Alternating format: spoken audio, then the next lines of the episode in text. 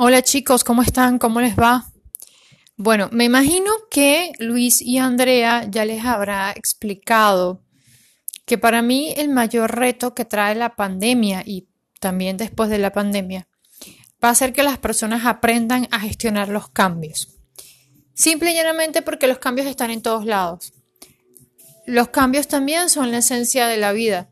Las cosas que no cambian, o mejor dicho, los seres que no cambian, se mueren. También el progreso está basado en el cambio, en el cambio hacia adelante. Entonces es importante que entendamos que gestionar cambios o que los cambios, a diferencia como muchas personas lo ven hoy día, no es algo siempre negativo. Hay cambios que son positivos. Hay que entender que algunos de los cambios nos vienen, digamos, indistinto o independiente de nuestra voluntad y control. Por ejemplo, los cambios en el entorno natural, huracanes, terremotos, volcanes, etc. Hay otros cambios que son consecuencia de nuestras propias acciones. ¿Okay? Por ejemplo, entrar en quiebra es consecuencia de nuestras propias acciones, de cómo nosotros nos administramos, ¿no? Entonces, es importante que entendamos que los cambios siempre nos van a rodear que sea que estén bajo nuestro control el producirlos o no, o sea que no lo estén. Obviamente, eh, cuando nosotros originamos esos cambios, eh, está en nosotros el poder evitar ese cambio negativo y transformarlo en un cambio positivo. En cambio, valga la acotación, cuando esos cambios nos vienen independiente a nuestro control o nos viene independiente a nuestra, mm, digamos, voluntad, como hablé de los desastres naturales, tenemos dos opciones. O aprendemos a fluir con el cambio o simplemente el cambio nos va a llevar, nos va a arrastrar como una ola en el mar. Así de sencillo. Entonces, por eso es que es importante que las personas aprendan a gestionar los cambios.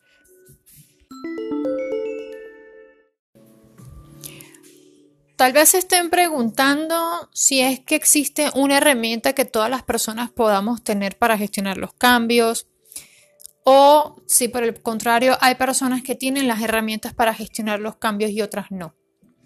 Bueno, mm, veamos a nuestro alrededor. Hay personas que ante una situación de cambio tienen dinero, tienen conocimiento o tienen contactos y aún así, como pudiésemos decirlo, salen mal paradas de la situación. Mientras que otras personas en la misma situación, o digámoslo así, prácticamente la misma, no tienen dinero o no tienen conocimiento o no tienen contactos y salen bien paradas de la situación.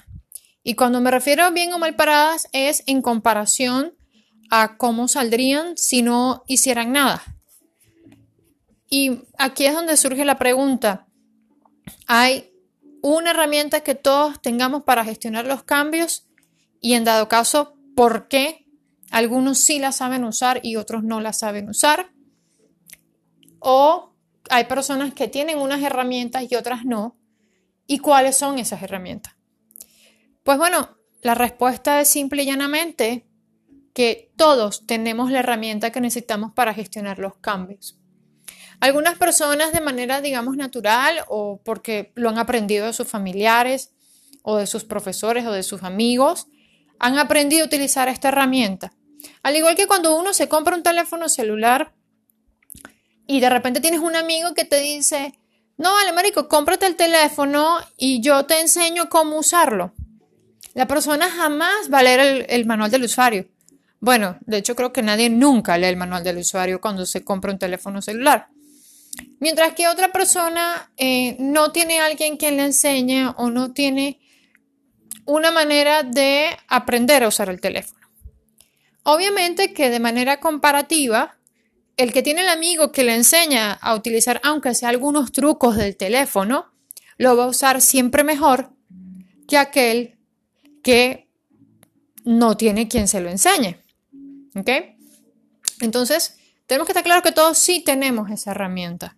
Y esa herramienta ha venido funcionando en, el ser humano desde que prácticamente se separó como especie de las especies anteriores que venían en la cadena evolutiva.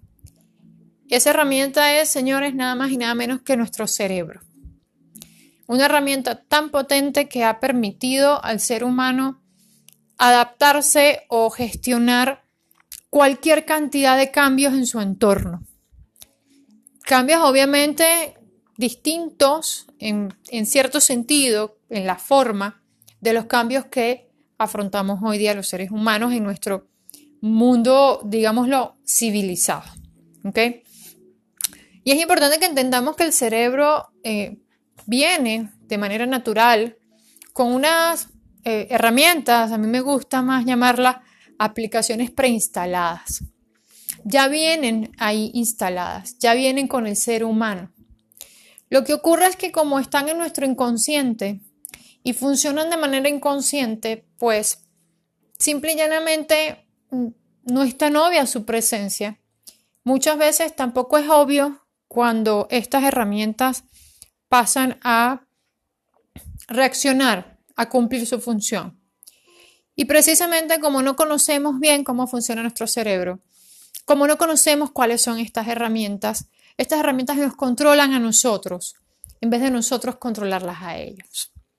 Porque el cerebro del ser humano, aparte de traer estas herramientas preinstaladas, también tiene suficiente espacio, al igual que otros animales de la naturaleza, no todos, por cierto, solo algunos, para adquirir nueva información, adquirir nuevas herramientas, o como diríamos en el área tecnológica, instalar nuevas aplicaciones. Entonces, eh, y estas nuevas aplicaciones instaladas pueden interactuar con las que ya tenemos preinstaladas. Nos pueden ayudar a modificar la manera como accionamos o reaccionamos con estas aplicaciones preinstaladas. Es decir, podemos aprender o a manejar estas aplicaciones preinstaladas o simple y llanamente como lo que ha venido pasando casi siempre es, dejamos que las aplicaciones preinstaladas nos manejen a nosotros. Y vuelvo y repito, poco importa el dinero, poco importa el conocimiento y poco importan los contactos. Y les voy a decir eh, más adelante, a, a, lo largo del podcast, el por qué, ¿ok? Para que veamos que no todo tiene que ver meramente con dinero, con conocimiento o con contactos. Tiene que ver mucho con la forma como vemos la vida. ¿Ok? Bueno, estas herramientas preinstaladas de las que les estaba hablando, que están en el cerebro humano, son simple y llanamente el miedo, el estrés y la ansiedad.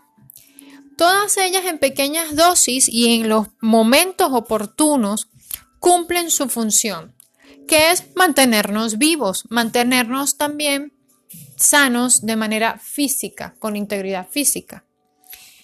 El miedo sirve en pequeñas dosis para evitar que entremos en situaciones potencialmente peligrosas, tanto para nuestra vida como para nuestra integridad física.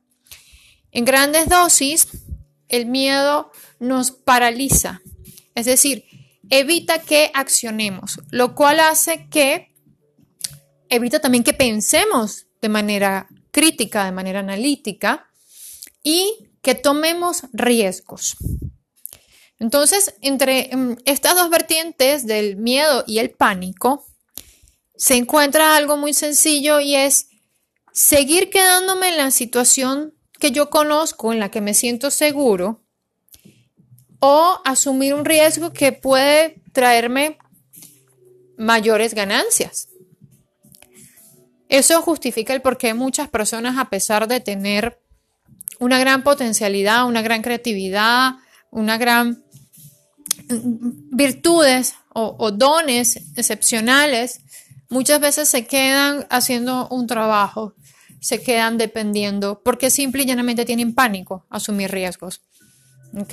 Y eso evita que las personas, al tomar el riesgo, tengan la oportunidad, la verdadera oportunidad de mejorar sus vidas, ¿ok? La otra herramienta es el estrés. El estrés, a diferencia del miedo, viene a actuar una vez que ya estamos dentro de la situación en la que nuestra vida o nuestra integridad física esté en peligro. El estrés en pequeñas dosis y en los momentos adecuados nos va a sacar de situaciones peligrosas realmente. Pero el estrés llevado a grandes dosis y continuamente hace que nuestro cuerpo y nuestra mente se desgaste. Hace que nuestra mente se sienta sobrecargada al funcionar, algo así como sobrecalentarse, y que pensemos mal, pensemos lento, pensemos torpemente. ¿Ok? Eh, físicamente desgasta mucho nuestros cuerpos, nos drena la energía que podamos tener. Entonces, hay que entender la diferencia entre el estrés en pequeñas dosis, en los momentos adecuados, y el estrés en grandes dosis. El estrés en pequeñas dosis nos puede hacer creativos, nos puede preparar para tomar acción, nos puede traer cosas benéficas, pero como ya dije, en más allá de ciertas dosis y de manera continua, el estrés nos puede hacer mucho, mucho, mucho daño. De hecho, el estrés inclusive puede desgastar nuestro sistema inmunológico y hacer que mm, caigamos en cama o que nos enfermemos cuando inicialmente nuestro cuerpo funciona bien para poder hacerle frente a cualquier enfermedad. La otra herramienta es la ansiedad. La ansiedad es pensar en un evento que creemos que va a ocurrir, pensamos que va a ocurrir. Puede ser que sea un evento que sí vaya a ocurrir, pero nunca tengamos la certeza de cuándo. Eh, ahí eso, eso también influye. Pero la ansiedad es sentir que ya estamos en esa situación, imaginarnos esa situación, estar dentro de esa situación cuando ni siquiera, eh, la, ni siquiera se asoma por la ventana la situación. ¿Ok? La ansiedad en pequeñas dosis viene a ser una planificación, un prever el futuro. ¿Ok? Y la ansiedad viene a ser realmente en grandes dosis el imaginarnos el peor escenario de ese futuro. ¿Ok? Eh, como pueden ver, cada una de estas herramientas tiene su parte positiva y su parte negativa. Cada una de estas herramientas presenta sus propios síntomas, tanto físicos como psicológicos. ¿Ok? Y, tiene sus consecuencias, no solo para nosotros mismos, sino también para nuestro entorno. Y la pregunta que surge es, ¿podemos hacer que estas herramientas o aplicaciones preinstaladas trabajen para nosotros. Es decir, podemos manejar nosotros estas herramientas preinstaladas en vez de dejar que ellas nos manejen o nos manipulen a nosotros. Pues sí, por supuesto que sí. Lo podemos hacer a través del, del análisis de estas herramientas. Nada más el preguntarnos por qué se nos dispara el miedo en determinada situación ¿Por qué sentimos estrés ante otra determinada situación? Nada más imaginarlo. ¿Ok? ¿Por qué sentimos ansiedad ante esta otra situación? Esas preguntas nos van a empezar a dar respuestas. Y esas respuestas, a su vez, cuando les preguntamos el por qué, nos va a seguir dando respuesta. Eso nos va a permitir a nosotros conocernos.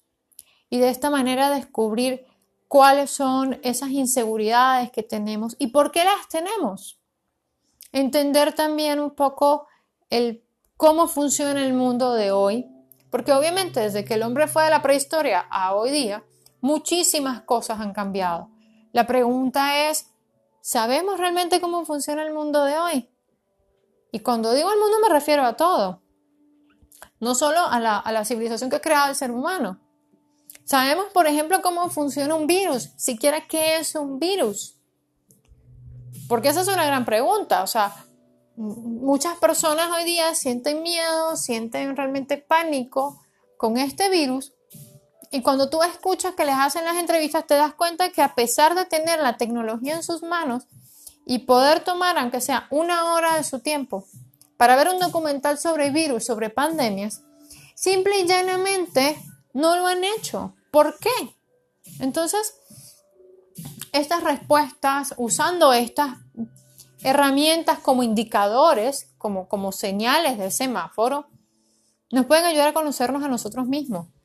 a buscar el conocimiento si requerimos conocimiento, a buscar desarrollar habilidades si requerimos habilidades, a buscar desarrollar contactos si requerimos contactos. Pero nunca vamos a saber cuál de estas cosas es la que necesitamos para afrontar los cambios si primero no analizamos estas herramientas. Y el análisis es tan sencillo como preguntarse por qué siento miedo ante esta situación, por qué siento estrés ante esta otra, por qué siento ansiedad ante esta otra. Esto también nos va a ayudar para poder cambiar nuestros patrones mentales, algo que es muy, muy importante. Hay personas que tienen una gran potencialidad, tienen habilidades maravillosas y simple y llanamente porque tienen un patrón mental de pretender que todo va a seguir igual y esperar que todo siga igual, desperdician o, o dejan pasar grandes oportunidades para mejorar, teniendo lo que necesitan, teniendo esa potencialidad, esa habilidad, ese sueño y teniendo la situación, la, oportunidad pasándoles por el lado. Y simplemente no las aprovechan por el patrón mental que tienen, que piensa que todo tiene que seguir igual y venir empaquetado igual. Entonces, eh, realmente eso es lo más importante.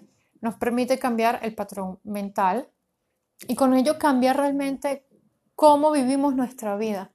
Tener una vida de mayor felicidad, una vida de mejores oportunidades, de mayor calidad de vida también. Poder entender cuando las cosas suben y bajan.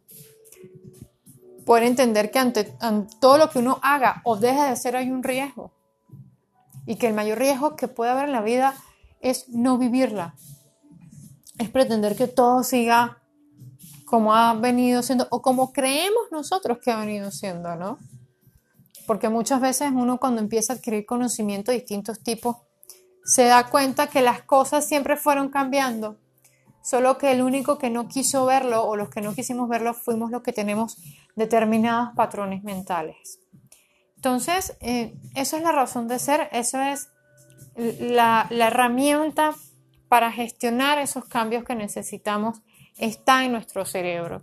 Las, las aplicaciones preinstaladas, las primeras que necesitamos, esas primeras señales de diagnóstico, o de alarma, las tenemos ya con nosotros desde la naturaleza.